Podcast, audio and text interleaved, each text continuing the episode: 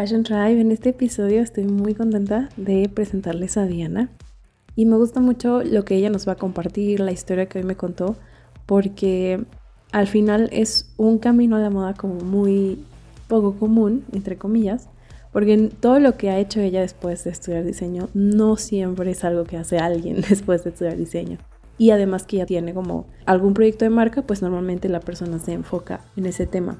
Entonces, pues estoy muy contenta de que pues Diana nos va a contar muchas cosas, desde cómo fue que surge la idea del podcast Historia de Moda, hasta lo que ha hecho con alumnos en licenciaturas de diseño y lo que ha vivido eh, como toda su trayectoria y todo lo que ha hecho para hoy dar los servicios que da para marcas y saber, pues entender el contexto que hoy ella percibe de la industria de la moda. Entonces, me va a dar mucho gusto que escuchen la entrevista, espero que la disfruten tanto como yo. Eh, la verdad es que cuando escucho el podcast Caminos, eh, perdón, cuando escucho el podcast de historia de moda, pues ahora siempre la escucho pensando ya con la carita de Diana, ¿no? Pero antes era sin saber quién era, qué había pasado detrás de todo ese proyecto.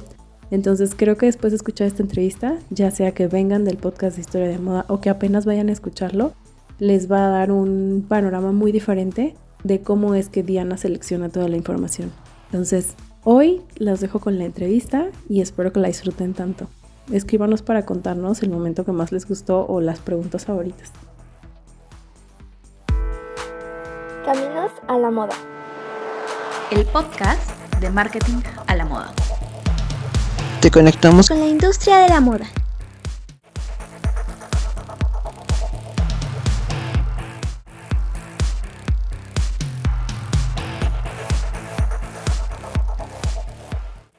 Diana, me gustaría que empezáramos con que me contaras cómo fue que tú llegas a la industria de la moda. ¿Siempre quisiste estar? ¿Fue desde pequeña? ¿Qué fue lo que te llevó hacia ella? O sea, quiero explorar un poquito entre el motivo, ¿no? De qué era lo que te llamaba la atención para entrar a ella y aportarle. Y en segundo, cómo fue que reaccionó tu entorno cuando decidiste que sí querías, pues, participar, digamos, profesionalmente en la industria. Pues yo creo que mi historia es un poco diferente a la de muchos que dicen que vestían a sus Barbies de niños y hacían ropita. Yo realmente no, no recuerdo haber estado mucho, o sea, y mi mamá no era costurera, o sea, como que no tenía yo un entorno que, que me llevara a eso, pero recuerdo, o sea, sí, sí desde, pues como es, estaba en secundaria, sabía que quería hacer algo creativo relacionado con diseñar. En ese entonces yo pensaba que iba un poco más enfocado hacia algo gráfico, artístico, pero pues estaba así, o sea, no tenía muy claro ni siquiera cuáles eran las opciones que había. Y lo que, o sea, yo creo, para mí, yo, yo lo considero como si fuera un llamado o algo así, como esas cosas que de repente sabes porque mm, un día estaba viendo una revista que era una... Sí, exacto. Era como, estaba viendo una revista, pero no era ni siquiera de moda, era una revista de... Una revista médica, así de artículos, o sea, que publican los laboratorios y eran artículos random de viajes, interés, relojes, así un poco de todo. Y había una columna sobre moda, pero, o sea, no era, no era una página siquiera, era así como una columna en, la parte izquierda de una página y así un cuadrito, yo creo que de 6 centímetros, con un vestido de Roberto Cavalli. Ok. Y hablaban un poco, o sea, pues me imagino que hablan un poquito de eso, pero yo lo vi, o sea, me emocionó tanto ver ese vestido, me gustó tanto, que en ese momento dije, yo quiero hacer algo que emocione tanto a las personas como a mí me estamos en este vestido. Entonces como que empecé a tener como pistas de lo que tenía que hacer. Y luego así, o sea, como en situaciones parecidas, llegué a ver vestidos de Alexander McQueen y entonces dije así como que esto es. Y realmente yo cuando decidí estudiar y cuando entré a estudiar iba como completamente en blanco y muy ignorante. O sea, yo lo único que sabía en la vida era que Milán era una de las capitales, de, la, moda. Ajá, entonces yo es como que diseño de moda en Milán. Tenía 15 años, así como casi casi un día me levanté y dije, quiero estudiar diseño de modas en Milán. Y, mm, en ese entonces pues estaba terminando secundaria y mi familia es como que, ah, bueno, sí, está loquita, falta mucho. Pero yo entré a prepa diciendo, yo voy a estudiar diseño de moda en Milán y cuando iba en, en el segundo año ya este, empecé a pedir información en las, o sea, me, me metí a ver escuelas, eh, empecé a pedir información, me mandaron los catálogos de Italia, me metí a estudiar italiano, o sea, yo así como que esto es lo que voy a hacer y punto. Y ni siquiera te digo, estaba yo como en la ignorancia porque ni siquiera consideré otras opciones ni otros lugares donde estudiar, no, o sea, yo era como que sabía que eso era lo que tenía que hacer. Y entonces así entré pues bastante en blanco a la, a la universidad en Milán y, y pues al principio fue como muy intimidante porque pues yo no sabía nada y además venía de un contexto en el que la moda no, pues no se sabía mucho, no era algo de todos los días, la carrera pues no se conocía. Mis papás, sobre todo mi papá, como que no entendía mucho de qué se trataba, o sea, siempre ha estado muy asociado a pues vas a ser costurera, ¿no? Entonces, pues sí, o sea, sí me dejaron, pero sin entender ellos muy bien así como que de qué se trataba esta carrera. Y llegando allá, pues tenía compañeros que se sabían, o sea, como que ya habían estudiado y sabían coser y hacían unos diseños increíbles y se sabían toda la historia de todos los diseñadores. Yo de verdad no sabía nada. Pero conforme fue pasando el tiempo y transcurriendo el tiempo en la universidad, me fui dando cuenta que realmente, pues, no tenía que saberlo, o sea, yo estaba ahí para aprender, que muchos sí lo sabían ya y que bueno, pero pues yo estaba ahí para que me lo enseñaran todos desde el principio, porque mucha gente dice, es que sí, quiero estudiar diseño más, pero no sé dibujar, y es como, no tienes que saber dibujar, ahí te enseñan. Y también me fui dando cuenta que la, realmente sí hay mucha competencia, pero la principal competencia es contigo mismo. Entonces tú solo tienes que estar viendo tu trabajo de ayer y tu trabajo de hoy. Y eso es realmente lo que pues lo que tienes que ir mejorando y lo que tiene que ir evolucionando. Y pues realmente esa fue mi, como mi entrada a la industria y pues a partir de ahí no me he vuelto a salir, siempre he tenido la suerte de estar trabajando en, en esto, ya sea cuestiones de diseño, ahora con el podcast o clases o en, en área comercial o estrategia, pero siempre, siempre en moda y creo que no me veo trabajando en un sector diferente. Cuéntale un poquito a la audiencia qué es todo lo que haces hoy. O sea, em, a lo mejor que me cuentes un poco de lo que hiciste con Naked Fish, con, con, tu proyecto, lo que estás haciendo hoy en el podcast y lo que platicábamos un poco antes de la, de la entrevista, eh, junto con las clases. O sea, danos como un panorama de qué es lo que hace hoy, hoy Diana, aunque suene a 10 mil millones de cosas. Pues mira, empecé, fue, fue curioso porque mi idea, yo creo que la de muchos era sí tener mi marca, así acabo la universidad y luego tener mi marca algún día, pero yo pensaba como que trabajo en una empresa y luego eh, ya que tenga experiencia hago mi marca, eso era lo, lógico. Y estando en, ya terminando la universidad en Milán, estuve enviando currículum y me escribieron de una empresa en Guadalajara que, este, que necesitan diseñadora, que les surgía, que les gustó mi perfil, etc. Entonces me regresé eh, de Milán y llegué directo a Guadalajara porque pues era una buena oportunidad y según ellos están muy interesados y que me habían esperado para porque les interesaba mi perfil así. Entonces llegué, empecé todo bien y como a la semana me dijeron, ¿sabes qué? No nos autorizaron contratar a nadie. Entonces, pues... No inventes, o sea, ya estabas en Guadalajara y te dijeron que no. Sí. Oh. Y yo así de, o sea, me mudé de país, estoy en una ciudad que no conozco, compré muebles, o sea, me dejaron así como bailando y con y, y con gastos, porque pues yo pues tuve gastos para mudarme a Guadalajara, para rentar un depa, para comprar muebles, o sea, todo. Entonces dije, bueno, pues ya estoy en Guadalajara y por lo menos me va a quedar, no sé, un par de meses para, aunque sea amortizarlo del colchón o no sé, pues ya estaba ahí.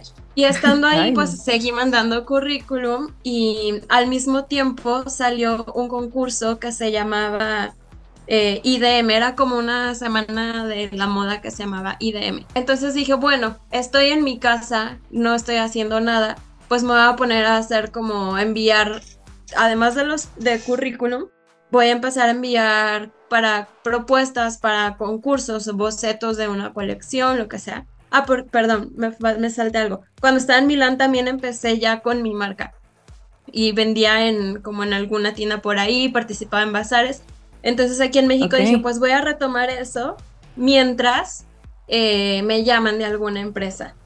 Y eh, resulta O sea, digamos que, ya habías visto, ay, perdóname, digamos que ya habías visto que tu marca tenía cierta aceptación, o sea, la propuesta que tú traías ya, te, ya habías como validado que tenía cierta aceptación por lo que habías trabajado en Milán y que lo habías como ya logrado vender allá. Ok, ok. Sí, y entonces esa marca se llamaba Naked Fish.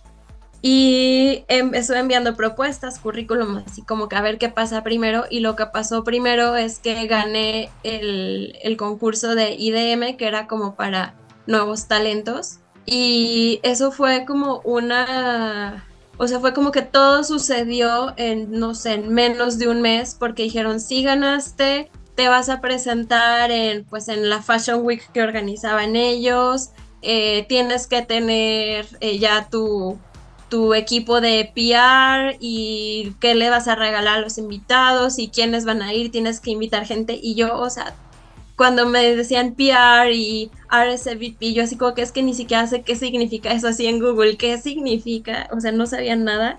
Y todo lo tuve que armar o buscar en, o sea, te digo, en menos de un mes. Además de hacer la colección, o sea, de poner, y fueron como 15 outfits o algo así, entonces o se ponte a comprar todo, a coser todo y ahí eh, mi familia y mis amigos se implicaron bastante desde que literal iban mis amigas a ayudarme a poner botones, o sea, aunque ellas no sabían nada de moda ni nada, pero se fueron a pues, ayudarme a, hacer pegar y ajá, todo, todo, todo. Mi hermana planchando, o sea, toda la familia se, se involucró, estuvo, estuvo increíble. Y entonces así, digamos que sin querer queriendo, pues salió Naked Fish, que fue todo muy rápido y la marca siguió adelante durante cuatro años participando en este evento, en otros, eh, pues sí hubo como mucha aceptación em, con la prensa e incluso cuando yo presenté la marca ya me había regresado a León porque yo soy de León porque dije bueno por lo menos en León no voy a estar gastando renta y no voy a estar en una ciudad que pues no conozco y, y, así seguí adelante con la marca durante cuatro años. En ese entonces te estoy hablando del como del 2011, a partir del 2011. Em, pues sí, ya estaba Instagram, ya estaba Twitter, pero yo siento que todavía no, no tenía el auge que tiene ahora. Y además, personalmente, yo no estudié marketing, entonces, pues yo lo llevaba así como que, ah, pues está bonito, pero sin, sin una estrategia ni nada. Entonces, después de esos cuatro años, em, la marca era, o, sea, era difícilmente rentable porque dije, es que hay muchas decisiones que yo estoy tomando de si participar aquí o no, si estar en esta revista o no, y yo no sé si estoy tomando las decisiones correctas, porque primero, o sea, yo no hice una planeación para empezar mi marca, sino que la marca empezó primero y luego ya me di cuenta que tenía que planearla. Eh, y aparte yo no estudié negocios, o sea, no tengo como bases para tomar muchas decisiones que se necesitan. Y entonces decidí hacer una maestría en, pues, en negocios de moda. Entonces dejé la marca en pausa, me fui a Madrid a hacer, eh, al final fue un MBA, pero enfocado en moda, en empresas de moda. Y según yo, iba así como que voy a hacer los nueve meses de la maestría y me regreso así en friega para continuar con la marca pero pues es Madrid y es muy bonito, entonces al final me quedé tres años.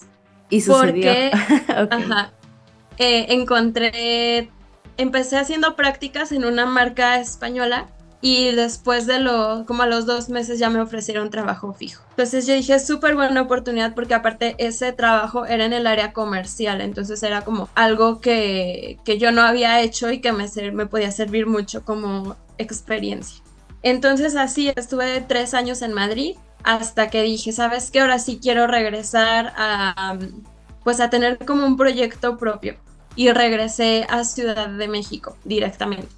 seguí trabajando con esta marca, pero como que yo llevaba como la parte del mercado mexicano Y eh, al mismo tiempo, pues empecé con, o sea, como que quería hacer mi proyecto, pero no me animaba, quería no, no necesariamente retomar mi marca, sino más bien hacer otra marca que fuera una evolución, pues porque ahora ya tenía como muchas más bases y, una proyección diferente para la marca, entonces como no voy a retomar Naked Fish, pero sí voy a hacer una marca que prácticamente sería como pues la evolución de, de lo que empecé, o sea, por, por no decir, el hecho de que una marca ya no exista no quiere decir que que sea un fracaso o que no haya existido, que no haya servido para nada, sino realmente pues esas para mí fueron las bases de, de como emprendedora. Entonces sí, pues como retomar de ahí. La verdad es que todavía estoy trabajando muchísimo, a lo mejor le he dado demasiadas vueltas para sacar la, la marca, pero o sea, porque siento que todavía tengo que mm, atar muchos cabos. Pero eh, por otra parte empecé con el podcast, que también fue pues fue como un, más bien una consecuencia de otro proyecto que, yo empecé. Quería preparar un curso de historia de la moda. Entonces empecé, o sea, quería dar yo el curso porque dije estas cosas como que no las tengo tan presentes y lo empecé a preparar, empecé a estudiar y dije es que esto, esto como que primero lo, empecé para mí y luego dije no, es que esto puede ser un curso. Y también por, por buscar em, diversificar o sea, no como tener solo una actividad, sino empezar a diversificar. Y entonces empecé a, estudiar, a preparar el curso y vi que era, o sea, era como demasiada información que no podía meterla todo en el curso porque no iba a caber o no iba a acabar nunca. Entonces dije, pues voy a hacer como, no sé, la clase del, no sé, de la Edad Media y luego voy a sacar un podcast que hable eh, solo de Robin Hood porque pues no puedo meter a Robin Hood en el curso, es como demasiado. Y mm, esos como temas extras inicialmente iban a ser masterclasses, pero luego a una amiga me dio la idea de, hacer podcast y también pues los podcasts estaban así como poniéndose de moda. Esto ya fue como a principios de la pandemia. Entonces dije, bueno, lo voy a intentar, me gustó y, y al final terminé el curso, se vendió y el podcast sigue adelante independientemente del curso. O sea, hay como todo el primer año del podcast corresponde a una, a una o a varias clases. O sea, yo tenía la clase y es como episodios recomendados y el 1, el 3, el 5, así. Pero pues luego se acabó el curso y había todavía muchísimas historias entonces ya el podcast como que agarró su, vida propia y, es independiente. Entonces así se fue armando como un proyecto más grande que es Historia y Moda, que incluye cursos, el podcast. Ahora tengo la página en Patreon donde subo como papers de cada artículo. Este, voy a estar creando masterclasses, mini cursos, pero ya es como una plataforma más grande que pues que la verdad me gusta mucho en cierta forma cuando me preguntan por mi marca, yo digo, en este momento mi marca es esta, o sea, este es mi emprendimiento y este es mi, mi bebé. Todavía sigo con el dedo en el renglón de hacer mi marca de, de ropa. Siento que es algo que tengo que hacer funcione o no, es como que tengo que hacerlo para, o sea, solo como para no dejarlo pendiente. Y bueno, al mismo tiempo con con, pues, con todo ese tema de la pandemia, mientras crecía el podcast, eh, la empresa con la que estaba trabajando paró sus operaciones en México y igual eh, empecé a trabajar como freelance eh, atendiendo a algunos clientes, sobre todo extranjeros, que querían maquilar en México. Porque, por ejemplo, algunos decían, es que ya teníamos todo listo para maquilar en China y se paró todo. O son súper caros los envíos desde China, o sea, como que había varios factores que yo vi que podían ser una oportunidad para mí, porque pues en México tenemos eh, convenios para que no haya impuestos si se envía a Estados Unidos y Canadá. Em, los envíos son más baratos, más rápidos, podemos ofrecerles muy buena calidad, buenos precios, ser más flexibles en cuanto a volúmenes. Entonces, como que empecé a tomar nota de todos esos puntitos. Y al principio yo decía, porque hay como páginas de donde tú te inscribes como freelance y por ahí llegan varios proyectos. Y al principio me pedían como, oye, maquila, maquila. Yo, no, maquila no, solo diseño, solo fichas técnicas, solo desarrollo de colecciones, pero yo no hago maquila. Pero luego pedían, pedían tanto que dije, oye, y si sí maquilo, o sea, yo no, yo no tengo una maquila, pero tengo la oportunidad estando en México de contactar con muchas. Y tengo, o sea, me voy al centro y están todos los proveedores, entonces realmente pues vi que esa era una buena oportunidad. Y así pues ya llevo como dos años también con este otro proyecto en el que tengo algunos, como la mitad de clientes extranjeros y la mitad de clientes mexicanos, que no necesariamente son solo diseñadores, o sea, sí tengo algunos diseñadores, pero de repente es como que, oye, soy, trabajo en recursos humanos de esta empresa y queremos nuestros uniformes para todas las sucursales. Ah, pues también, o sea, como que les ayuda a personas que están completamente fuera del sector a explicarles cómo es el proceso. Ah, pues mira, hay que hacer un molde, hay que hacer una muestra, estas son las telas que se pueden utilizar. Entonces, también en cierta forma es mucho trabajo de asesoría o una chica que no sé, yo soy este, contadora, pero me gusta la moda y quiero sacar mi marca. Entonces ahí es enseñarle desde cómo se crea una colección, cómo se hace un mood board, quién es tu mercado. Entonces, pues ya darles como una asesoría más completa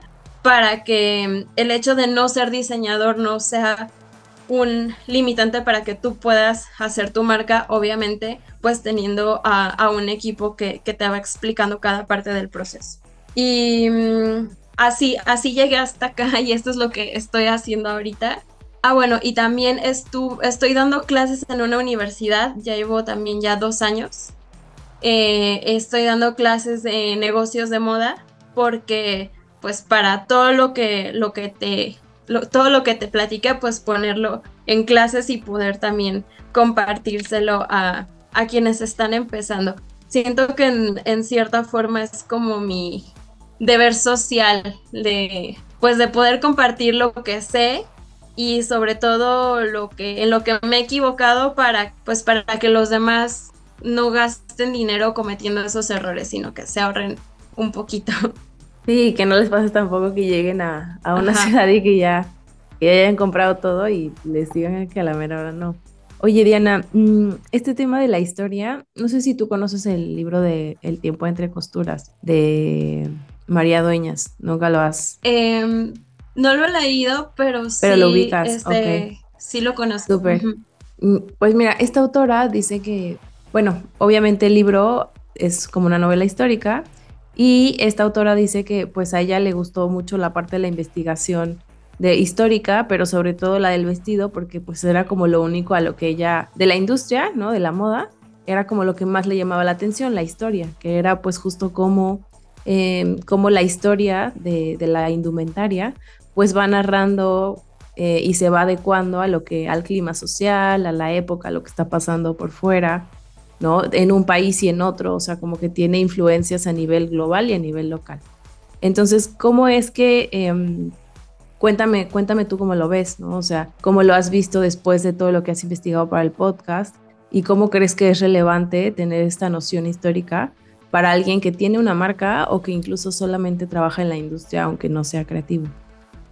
Pues fíjate que también a través del podcast para mí ha sido una forma de acercar la moda a muchas personas que creen que no tienen nada que ver, empezando por mi entorno, por mi familia, por mis amigos o sea, ya a veces me habla mi papá y me dice, oye, escuché el episodio de los vikingos y empezamos a platicar y yo decía, no puedo creer que estoy hablando de moda con mi papá, o sea, y que están muy interesados. Entonces creo que creo que ni siquiera yo sabía lo importante que era hasta que me empecé a meter tanto, porque para tener éxito como diseñador no se trata de que tengas mucho talento y hagas diseños muy bonitos o, o sea, realmente todo lo que tú tienes que hacer tiene que estar conforme al momento en el que se hace. Y, o sea, yo creo que muchos diseñadores como Dior, Chanel, si ellos hubieran hecho lo que hicieron hoy, pues a lo mejor nadie los pelaría porque a lo mejor para, o para los momentos de hoy la propuesta de Chanel pues no es tan rompedora como lo fue en los años 20. O sea, es como que,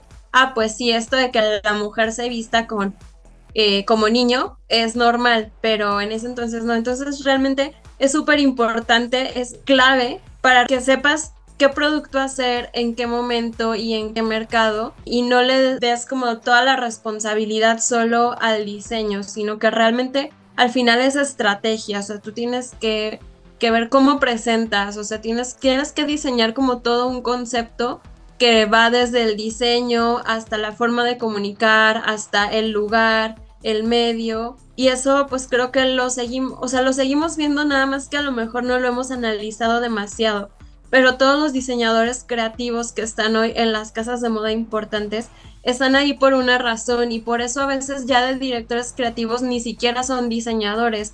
O sea, es gente que son artistas visuales o DJs o son otras cosas porque no es solo el saber hacer un dibujo o el saber dónde van las pinzas o el conocer de telas, o sea, realmente tienes que conocer tu entorno, ver qué está pasando y tampoco tienes que saberlo todo, sino simplemente saber colaborar con otras disciplinas. Oye, esto está funcionando, vamos a hacer algo para integrarlo a mi colección, o sea, pero realmente ya tienes que tener una visión muy amplia y que incluso salga del sector moda. Oye, y ahora que, has empezado a, dar estas clases, ¿qué es lo que has visto que les rompe más el esquema de lo que pensaban que era tener una marca? O sea, hablando pues de las cosas de negocios de moda. Para empezar, creo que en cierta forma les he roto los esquemas en cuanto a qué es ser diseñador o qué es trabajar en moda porque muchos alumnos decían, es que yo pensé que solo era ser diseñador y no, o sea, yo trato de dejarles también otros podcasts para que escuchen a alguien que trabaja en tendencias, para que escuchen a una periodista, para que escuchen a un stylist y decirles, sí, tú puedes estudiar diseño de modas, pero tus salidas son demasiadas, o sea, el campo de la moda te ofrece tantas oportunidades de trabajar en tantas cosas, entonces tú tienes que explorar qué es lo que te gusta y si lo empiezas a explorar desde ahora que estás empezando la universidad, pues ya tienes una ventaja porque poco a poco te vas como yendo más hacia lo que te interesa o especializando un poquito más y ya por lo menos ya sales con, con una dirección. Yo creo que para empezar eso es lo que más les rompe, o sea, ver como todas las posibilidades que ofrece la moda para, para trabajar, incluso para innovar.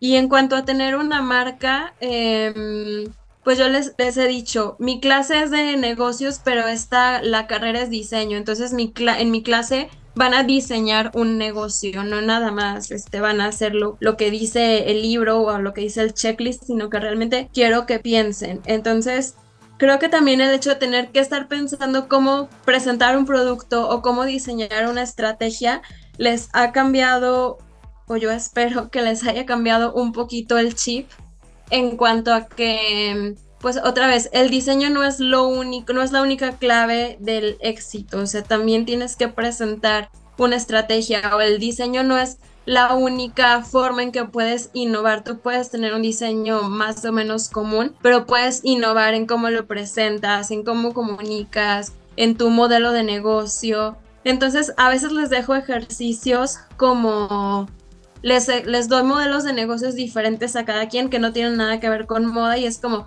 hazme una marca de moda siguiendo el modelo de negocios de Spotify o de Herbalife o de cosas así que nada que ver.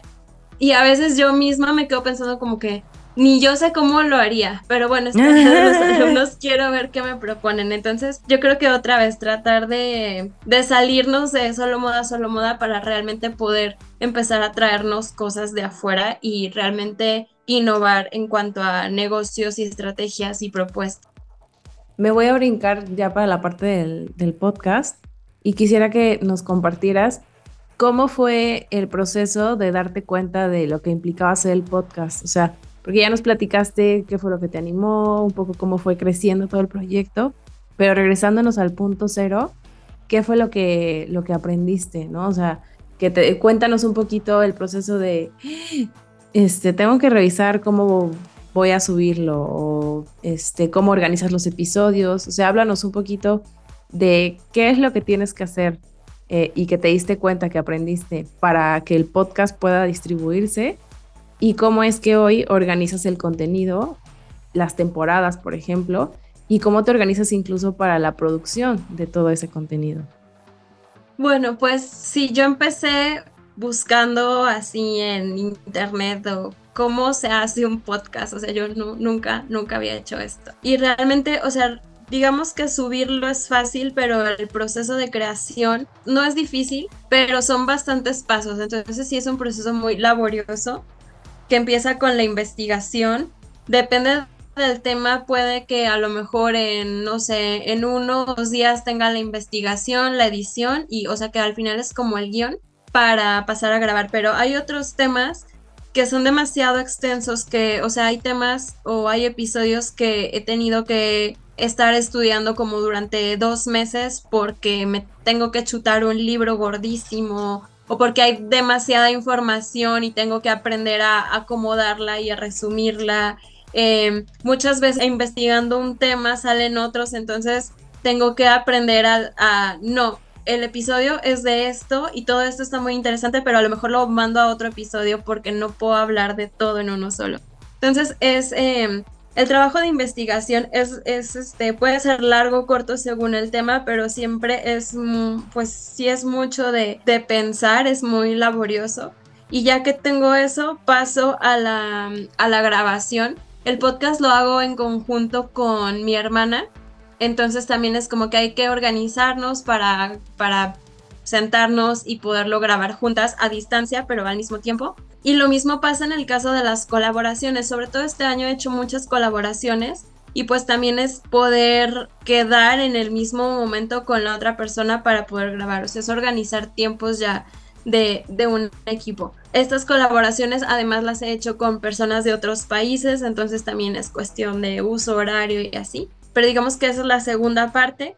Ya que se hace la, grabación, ahora empieza la edición que te toma como un poco más del doble de solo la, grabación, porque eh, pues hay que quitar que, por ejemplo, donde yo estoy siempre pasan motos y aviones, entonces tengo que como quitar esos ruidos, eh, editar cuando nos equivocamos, o, o sea, como pues sí, la, edición en general. Bueno, o la corrección, por así decirlo. Y luego pasa cuando ya, sobre todo últimamente, pues ya que le meto efectos de sonido o música o citas de alguien o algún pedazo de video, etcétera. Entonces, ese, ese es como otro proceso. Realmente la grabación en sí, pues dura casi poquito más de lo que dura el episodio. Pero el trabajo que hay antes y después es bastante, bastante más y mm, después ya se publica, para publicarlo pues realmente solo lo subes a una plataforma que, que automáticamente lo publica en varias, como en Spotify, en Apple, en Amazon, etc. Y luego es, ok, ya está publicado, ahora generar el contenido, que antes pues eran posts, ahora son reels. Y entonces pues también es más trabajo. Pero pues yo creo que es parte de, o sea, todo lo nuevo que vaya saliendo en redes sociales, te tienes que estar ahí para tratar de, llegar a más audiencias y en este caso mi objetivo es que la audiencia crezca para empezar a monetizarla a través de Patreon. Entonces, pues por eso tengo que estar en todo y, en todos los formatos para, para poder hacer crecer esta audiencia y que a mediano plazo el podcast que sea un proyecto pues que se está monetizando y que sea rentable. ¿Cuál es el impacto que tú quieres crear en todas estas personas que están aprendiendo de historia de la moda? Quiero que se den cuenta de lo importante que es la moda, que no es algo banal, o sea, a lo mejor desestigmatizar un poquito la idea que se tiene de la moda y del diseñador y que realmente pues se ha considerado como una, un, un campo de estudio serio para analizar la sociedad, la historia y, incluso poder predecir tendencias, pero no en cuanto, ah, no, pues que viene el color rosa. No, o sea, realmente cómo se siente la gente, cómo va a comprar en el futuro, o sea, pero que, realmente se reconozca el impacto que, que, tiene la moda en nuestra vida diaria y cómo nos incluye a todos. O sea, a mí, por ejemplo, me encantan los episodios en los que hablo de los dictadores, porque es como cómo ellos usaron la moda como una forma de, pues te conquisto a través de, la moda, este, vistiendo a todo tu país. Entonces, eso no, como que siento que no se ha estudiado, no se ha hablado bastante y, y es lo que me gustaría hacer, o sea, como que realmente que puedan entender la importancia de la moda y el impacto y, con, y que sea considerado al final como, no sé si ciencia, pero como un campo de estudio relevante, así como cualquier otra disciplina. Esto que dices de la educación me encanta porque pienso, por ejemplo, en los libros de primaria, ¿no? Que pues tú y yo al final que crecimos en México, pues tuvimos los mismos.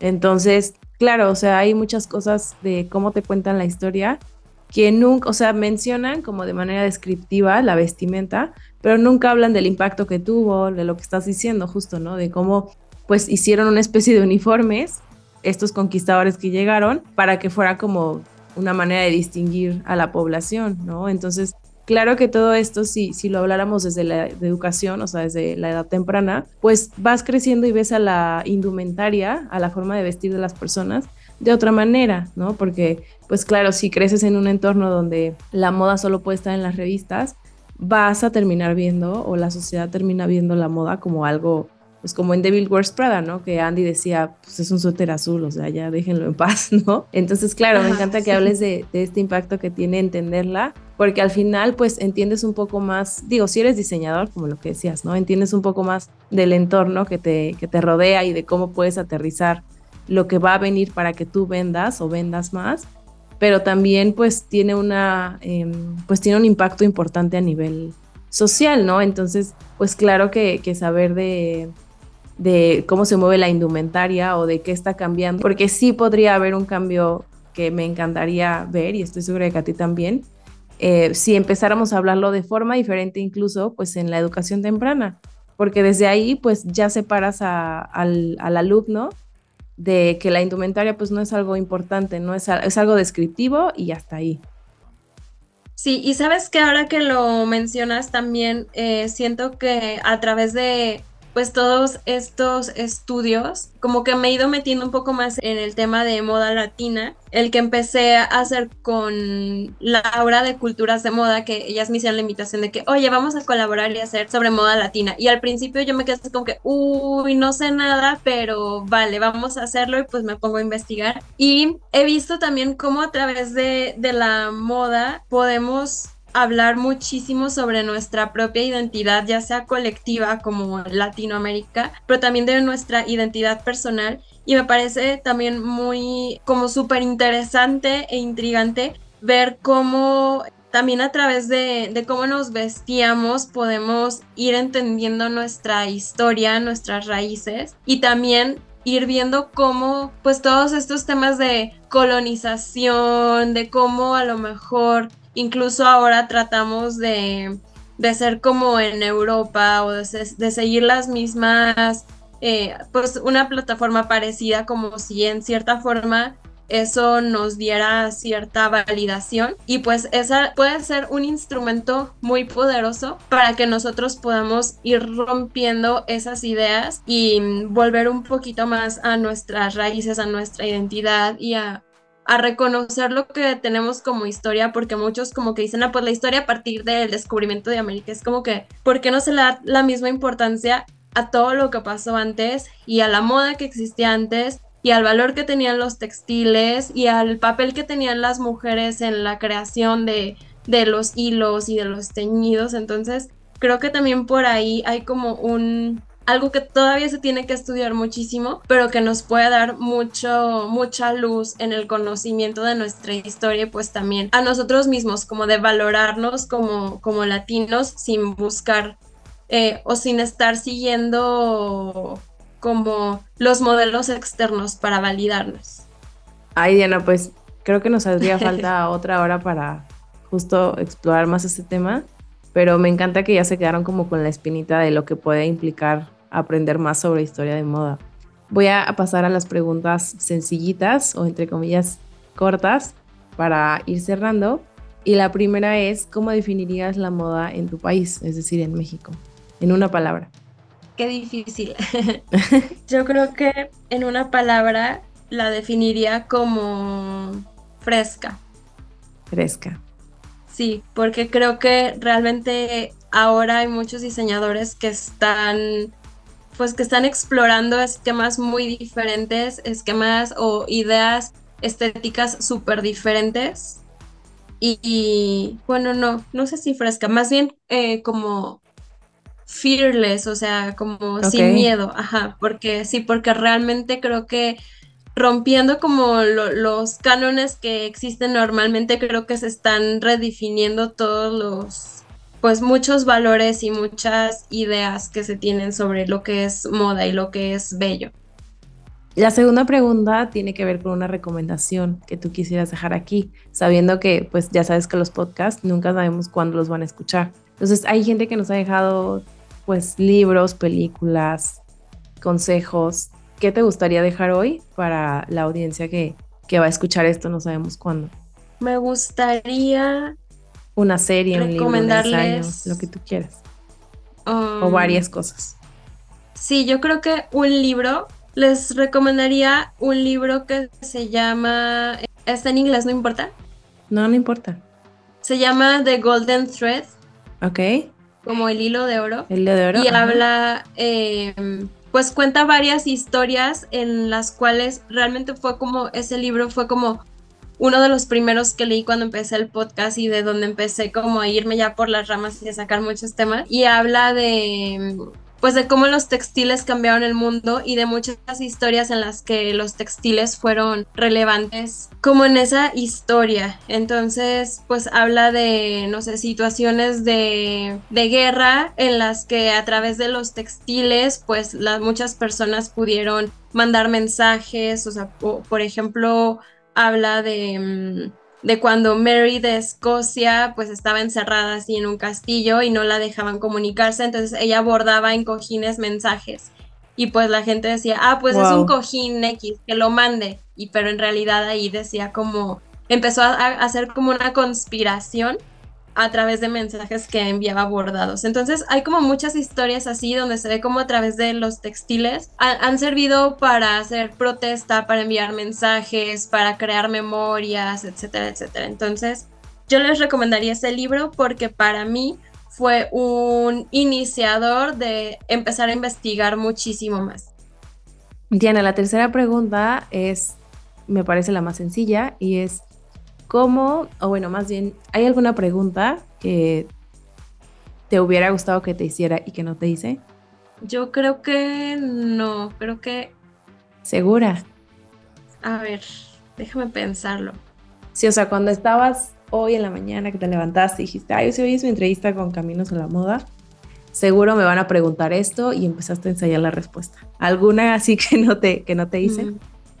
Ah, pues a lo mejor como, como veo el podcast en, no sé, en dos años o algo así, o sea, ¿cuál es la proyección?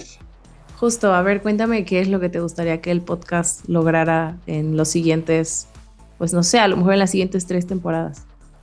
Bueno, me gustaría que eh, siguiera creciendo como hasta ahora, que se empezara a monetizar a través de Patreon. Y sí, me gustaría tener más colaboraciones como las tuve este año para que pues pueda llegar a más personas, pero creo que lo principal es sí, que crezca y que se empiece a monetizar no solo por la parte de monetización, sino para que también el proyecto de Patreon empiece a crecer, que ya es un proyecto tal vez un poquito más académico porque ya son documentos sobre Sí, de nicho, em, digamos. Pues sí, son como papers sobre cada episodio que tienen mucha más información, pero con eso para mí es como estar haciendo o poniendo mi granito de arena en el campo de los estudios de moda, que es como el, la moda como campo de estudio social y cultural. Diana, pues muchas gracias por, por este tiempo que preparaste para estar con nosotras. Estoy muy contenta de pues todo lo que van a aprender y lo que van a escuchar en el episodio. Y pues cualquier cosa, ya sabes que marketing a la moda es tu casa. Muchísimas gracias a ti por el espacio y pues a lo mejor sí quedan muchos temas para platicar más adelante. Así es. Bueno, pues muchas gracias.